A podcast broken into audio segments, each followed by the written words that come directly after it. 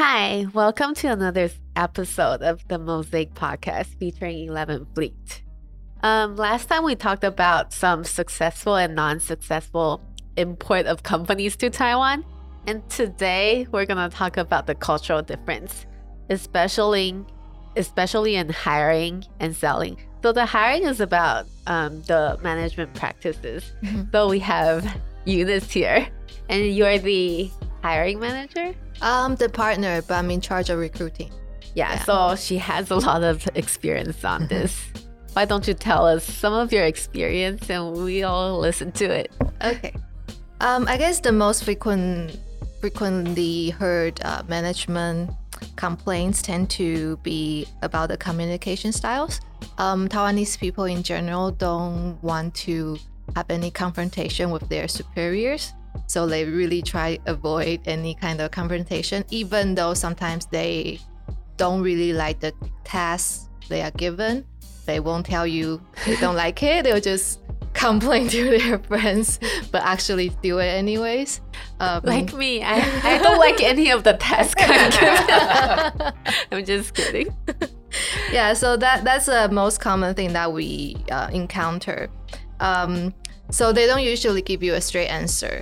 Um, they just, I guess, passive aggressively. Like, what know. do they usually say? Maybe like complain on their Facebook Yeah. page. on Facebook. on their that's Facebook page public about there. work, um, but they don't tell you straight away, Uh-huh. or they don't tell you. So they go to your face. around. Right. Yeah. um, yeah. So because they feel like the employers should pick up um, their feelings or their dislike, uh, but sometimes that's not always possible for the employers. Do you feel that, Boss Mark? Yeah, I've seen fa- I've seen Facebook comments. oh, really? Did they tag you? no, they, uh, they, they- I think when they tag you, it's over. yeah, that's not. That's too too, Too out direct. there. Too- too direct. Yeah. Yeah. So, what happened before? I mean, I think you know, um, yeah, kind of echoing what Eunice says. Um, I, I think, um, yeah, it's it's in Taiwan. I think, especially in kind of workplace relationships, um, it's a lot of what what goes unsaid, right? And then I guess what's difficult, especially like thinking back um, when I first arrived in Taiwan, one, you know, being young and being inexperienced, and also not having grown up in Taiwan was um, it was difficult to to pick up, right? Because you feel like in a small, like you know, early on my career, like very very small like uh, companies, like you know maybe me and two other or three other staff. But even still, then you know, in a U.S. context or a Western context, you would think that would be it could be very very flat. But uh, yeah, it's not not Not so even with easy. three not even with three. Uh, uh, uh, Actually, I think it's also difficult, even not in the relationship that's flat as well. Like for example, me with other colleagues, sometimes also kind of hard to be, actually know what other people think because there's a cultural difference. So you have to really try to befriend them and really, you know, ask more how they're doing or what they're feeling to actually know. And you cannot really just assume they will let you know if they have a problem. Mm. Does this communication thing like backfire you anytime before or Yeah, I mean, I think you know, being being direct, right? Sometimes, I mean, I I, I forget the exact instance, but I remember like sometimes you know the employee would cry, like you know, it- um, and you, you, you didn't like from I guess my perspective, I don't think I, I was being overly harsh. I think I was just being direct, but then you know the reaction would be like you know like tears rolling out and then all of a sudden you know like you know especially i think back then as a first time kind of manager or boss you know you don't know how to react right? So yeah What happened at the end? I, I forget exactly but it's it's it's yeah i mean it's um yeah it, it yeah it, it- you know it's just like sim- simplest things. Um um now that i think about it i remember um yeah like this one time like uh, the first time i think i ramped up my hiring and i went from like something like two employees to 12 in a matter Hmm. of months and then so everyone was essentially new and i think i was late um, we worked overtime and then i think the incident was i asked um, the staff to go buy dinner and then uh, because I didn't know what they wanted to buy, um, I gave them I think something like three thousand NTD, which is a lot for like five people, especially when you're buying hawker food. So I think my intention was, you know, like buy whatever you want, figure it out, and then um, you know just give me back the change. But I don't Mhm. think I said it that explicitly. And then they took them forever, and then they came back with so much food, and they used up the three thousand NTD. And I guess, you know, I was having a you know long day and I said, well, you know, you're really not exercising your judgment. Um, what I meant was, you know, here just, you know, make, you know, you make the call. Uh, but what they did was they just used up all 3,000 and, and there was so much food. You could like feed like 30 people and there were five of us, right? and, and so, you know, this is incredibly like, you know, bad judgment, you know, uh, waste and whatnot. And actually, I think they started crying.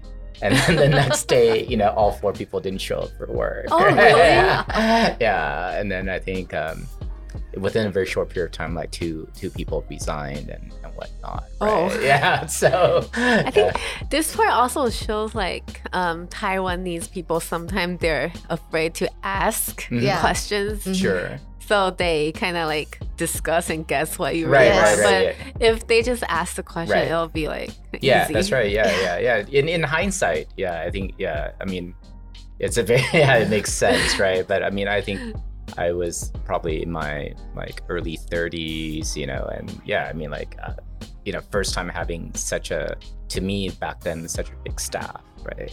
and also such a big dinner. Yeah. Yeah. so, what are the other management practices? Um, also, you have to kind of get involved there in a little bit in their personal lives, not in their relationship, in their family, how they're doing at home, um, to actually uh, find out um, what's going on in their lives. So, to make sure they can do well at work as well. Um, also, um, so the employees are looking for the managers to set expectations to per- play a certain role a certain role, employees welcome the prospect of meeting challenges while feeling careful not to be tricked into losing face or or taking blame. So yeah, so that goes back to they are afraid to ask questions and they're afraid Uh-huh. to make mistakes. So sometimes they just swallow their questions and then do it. And then if something goes wrong, then we'll cry. e- yeah. Yeah. Do you have experience in that one? Like um, involving in personal, like really? Not me personally, but because we we recently have new um, new uh, colleagues joining us, so that's a issue that we've been facing quite often. That we always have to tell um, new colleagues to ask questions if you're not Uh-huh. sure. If you if you're not sure, always confirm, ask, and just don't uh, don't be afraid to make mistakes, but also use your best judgment and and, and we're, we're we're not very high stress kind of people, so we're pretty I'm chill, sure. pretty laid back. If you make mistake, it's okay. We're not gonna scream at you or yell at you. Yeah. Yeah, and yeah, it's okay. We can discuss. Do you Yeah. involve in their personal lives then? Yes, to some extent. I try not to get too much too involved, but but yeah, we do we do actually you know, know what everyone's doing in their family or like relationship or Do you think it really helps? I, I, I think so. I mean, I think one, I don't know. I mean, I guess I- I'm kind of making also some assumptions on my part. Um, you know, I, I guess I, I think, you know, um, I think the the employees do welcome you you're asking because they feel that if you ask, then They're you know, you- you- important yeah, you you. care, right? And of course, you know, I do care about their well-being, but sometimes um, I think you know, especially compared to let's say a Western context, you feel that you know it's beyond like a professional relationship, Mm-hmm. right? Like, um, and uh, yeah, I mean, it's sometimes you know, like you're just extra extra stuff that you have to do, or an so it's like extra baggage that you have to bear, right? Like you know, if you, in a way, right? Because it's um because you know in, in at least in the us we're very um kind of very used to like very clear professional personal Yeah, lines yeah. don't take things personally right but in taiwan I, I think that would be very very difficult to to to demarcate that that Yeah, because sometimes I hear my friends talking about, oh, my boss likes this person, so Uh, he gives Yeah. them like bonuses and right. stuff. Yeah. Yeah, I think that's how Taiwanese people think. Like, if your boss is closer to you, you get more benefits. Yeah, I mean, I think um, sometimes, you know, in Taiwan, I, I often find it very interesting that a yes is not a yes and a no is not a no, right? So again, you know, if you're coming from a very kind of a Western or global context, you know, you would think that, oh, I've already explained this, and you know, like, you know, I'm, you know, this is the way. But then, for some reason, when it, you know, it's uh, processed uh, in a Taiwan context, it's like, okay, did he really mean a yes? or like, you know, yeah, Yeah. does he mean, yeah. So so so that and i think to eunice's point i think you know about speaking up and being direct i think a lot of it of course is cultural but also a function of i think just the educational system or training Mm. right? i mean i think in taiwanese there's a saying that you know kids have ears but no mouth right Oh, yeah. so so i think that is you know especially in a traditional family that is really kind of reinforced at home as well and of course you know if you went through the um, uh, the education system here, you know, the teachers don't want you to be like a smart aleck asking Yeah. questions and whatnot, Mm. right? And so the good kid is actually the one that is you know, Quiet. very- oh, yeah, quiet, Do as you're obedient, do told. as you're told. Yeah. Yeah. So I think all that, you know, leads to kind of this workplace kind of culture and environment. So, this leads us to the next management practice that makes a lot of difference. hmm Um, also, um, just we- have to remember um, the Taiwanese young adults are generally a bit younger than their peer, uh, meaning that um, most of the young adults that you know, if they have family in the same city, they're probably still living with their parents. Um, they don't have to really worry about anything in their like lives, like you know, laundry or cooking or cleaning. Um, so they're really protected, and um, so sometimes that they they don't they are not necessarily uh, as independent and mature as um, other young adults in other countries. Um, so it's not unusual to um, have a discussion when they have a different job offer um, with their family, discussing, oh, should I take this job or not? Usually, um, the people in Taiwan likes to um, like to take jobs from big names companies uh, with probably less pay, but because the name of the company is bigger, they will actually prefer that. Yeah. Yeah, so I think you mentioned something about like a person went back to his mom and then yeah. what happened? So recently, we have a client. Um, their company is a startup. It's a dating app. Um, so the the lady that got an offer with the startup um, rejected the offer because the family did not approve, and apparently that happened quite often with with this um, with this startup. So that's kind of like thing that they pay notice. Yeah, so Taiwanese parents they don't understand they they they want dating yeah. apps. Yeah. They've Yeah. never used it. it's actually really popular. it's really popular and it's not nothing shady at all Yeah. but, but the parents shady. don't understand they think oh it's about is it about sex oh, I cannot do this oh it's very bad bad for your reputation Yeah. So there's a last management practice we want to talk about. um the last one is uh there are two more so the one is no flat organization um so Taiwanese people are used used to having an hierarchical uh, organization and may look to the supervisor to play a quasi parental role. Um, it's not possible for manager to be one of the boys. Being too casual may have a negative impact uh, on the morale and therefore productivity. And the last one is a 差不多 mindset. So while Taiwanese workers have generally strong integrity and values, there is also a tendency to settle for minimally acceptable work. In Mandarin, this is expressed expressed as 差不多, meaning approximately. Ah, that's probably good enough. so the the first one you mentioned about yeah. was uh, no flat organization. Yeah. No flat organization. Yeah. yeah. yeah, I agree on that because even if you're the boss, you don't want to be too close to your employees because they might use the relationship to, like. Like, get more bonus, get more bonus, or do less work.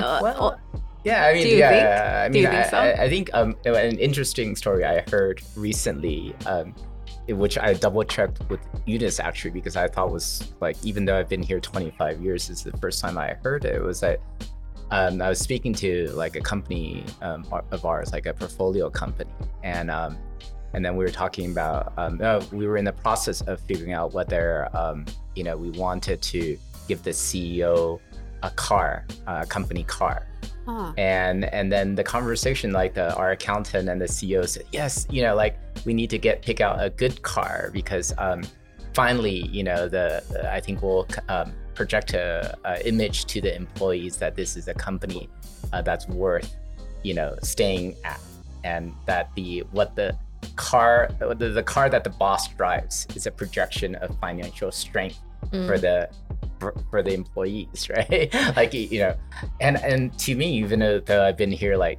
25 years this is the first time i heard of it because like you know for the first i was like well so what did my employees think of me because like up until like 10 years ago i didn't the first 15 years i didn't even have a car right and then um, you should be glad they're still your yeah. company. yeah, I didn't know that I was seen as uh, financially weak for not having a car. Uh, but it was, it's funny, right? And but then you know, like for the um, our accountant, um, you know, who's I would say local. I mean, she's like, "What? You don't know this? It's like a no-brainer. Like, you know, their bosses are out there who will like, you know, go out, you know, take out a loan to, you know, get a Mercedes or BMW, so that you know they their employees will look up to them, right? And so like that was like very eye-opening. This literally was a conversation three weeks ago, right? yeah, and and I guess that's to the point that you know I think bosses in Taiwan feel that you know they need to kind of be different, right? As superior. superior or something like that, right? So Uh, people will listen to it. I don't know. I I mean, think like, just vanity. Yeah. to Uh, have Yeah. face. yeah, But what does the face do? That's a very good question. 'cause we both don't understand, Understand what. Oh, you both, Yeah. we, we both don't understand why. yeah. I feel like if you have the face, then people respect you more. Well, I guess yeah, but do you really need to have this visage Right. to have face? yeah it's there's no intrinsic value but of, of course you know like um yeah this is a good philosophical discussion right i mean i I guess you know obviously coming from a western point of view or you know then of course then i would argue yeah there's not much intrinsic value but obviously if you're like you know if you've been dispatched to taiwan or you have to run the operations here uh, and then you have let's say 100 employees you're not going to change all 100 of them right Yeah. so then it becomes then the gm or the country manager's role to understand what is driving like um, you know um, for example what what the um, you know what the rank and file employee is thinking right? I mean i could take another example that i completely don't get right? Uh, my dad is a doctor here and then the way they do pharma sales or medical sales is really the salesperson is, is on standby and is really working as a de facto assistant for all these doctors right? Oh. um, and they like you know usually it's a uh, probably a very presentable you know man or woman. And really they're just like driving the doctors around right?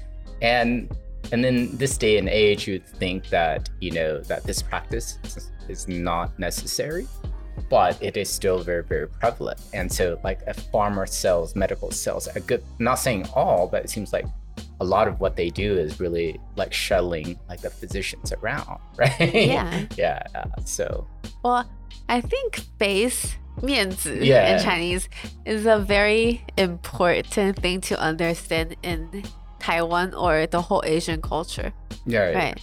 So this also brings us to the selling part. Mm-hmm. So consumer behavior also revolve Right. around 面子 Right. face. Right. So do you have any experience that you're when your um, client when they do selling, Mhm. how can they um, keep the 面子 in mind? hmm Yeah, I mean, I, I think you know it's I, I think especially like from for someone who's new to Taiwan, right? Just um, to your point about the mian to the face, right? Remember to always give face to Mm-hmm. to you know whether it's a counterparty like a partner or Mm-hmm. perhaps a client, right? I mean, you know, same thing, kind of what Eunice discussed about like um, that uh, you know supervisor to employee kind of relationship. Certainly, you don't want to put your partners on the spot either, right? Like, um, you know, even if let's say uh, the goof was on the part of your partner in Taiwan, Mhm. um, I think you know they want to be seen as still capable, right? So I think um, similar to that um, boss-employee relationship, I think the same would also go for uh, you know like a partner relation or a client relation, right? Like being deferential to to whoever you're working. Yeah. This also goes to the consumer behavior. Right, right, yeah. So in Taiwan, people usually buy like very expensive stuff and then they save their savings in the last few Right, days right. of the month. So um, this makes some luxury brands very successful in Taiwan. Mm. Okay. Do you understand this part? Yeah. Yeah, maybe I'll take a crack at it first. I think in in traditional, I say Taiwanese or Hokkien culture, right?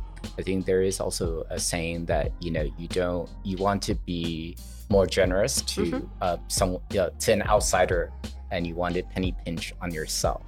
So if you look at Taiwan's gifting culture, a lot of it is like that, right? Mm. Like so in Taiwan, uh, for example, uh, in a um, you know, like you, you may have a very penny pinching company or a boss, but then when it comes to um, like the three major holidays, uh, Zhongqiujie Mid Autumn Festival, uh, you know, Lunar New Year, and then the Dragon Boat Festival.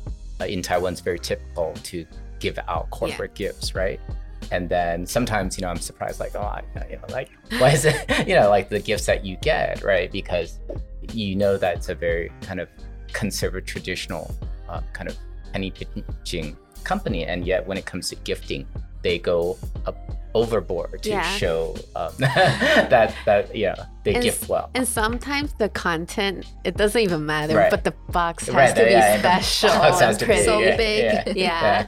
So even selling in Taiwan, your product has to has this Right. aspect. Right. So sometimes if you like sell special things in Taiwan with the good marketing Mm. and good um, box, I guess, Mhm. it sells easier. Do you think? I I agree. I mean, like, I, I think, you know, the presentation, Mm. right? That, that's why I think when you go to the department stores in Taiwan, you know, like everything seems very kind of souped up, very, very grand, right? Um, and then, uh, yeah, I mean, you know, like the, the example I like to use is actually cars. Um, so, you know, if you're somewhat familiar with cars, you know, correspondingly, when you go up on the cars, um, you know, um, it, the engine size should go up, Mhm. right? But in Taiwan, people actually just care about the brand, and then you'll notice that the engine size is usually um, the the power, the horsepower is not there, Yeah. right? But I guess in Taiwan that well, that works because it's actually it's a show strength. You could drive a Mercedes without the proper horsepower because you know it's a Mercedes. Yeah. Uh, yeah, it doesn't matter the the, the it's like. I don't have money to buy Krispy Kreme, but I have money to buy Chanel.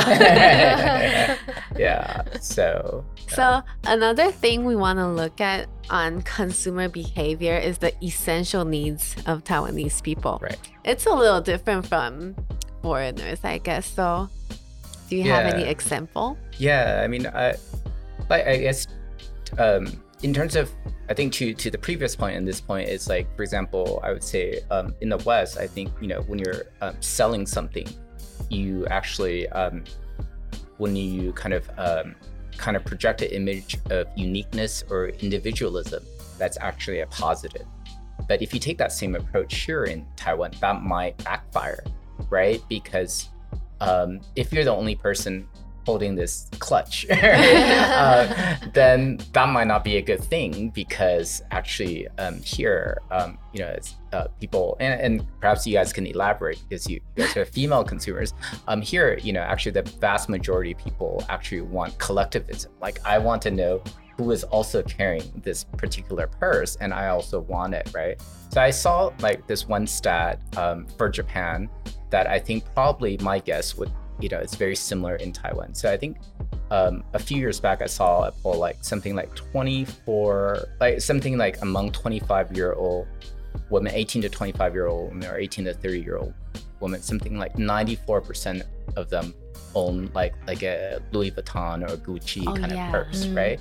And, and so um, so I guess in the Taiwan context, I don't know if it's quite 90 some percent, but I think it's pretty high. Like um, like in the past when I had you know hired like um, recent grads, uh, and they they you know a couple months they get their salary, the first thing they purchase is also a brand name, you know, kind of purse or wallet, right? And so so I think if we use a U.S. analogy, like for example Etsy, which is the handmade yeah, platform. Mm-hmm. That does very well in the US. But yeah. like I think this handmade stuff actually does not do so well in Taiwan just because, well, you know, it's pretty, but like who made that?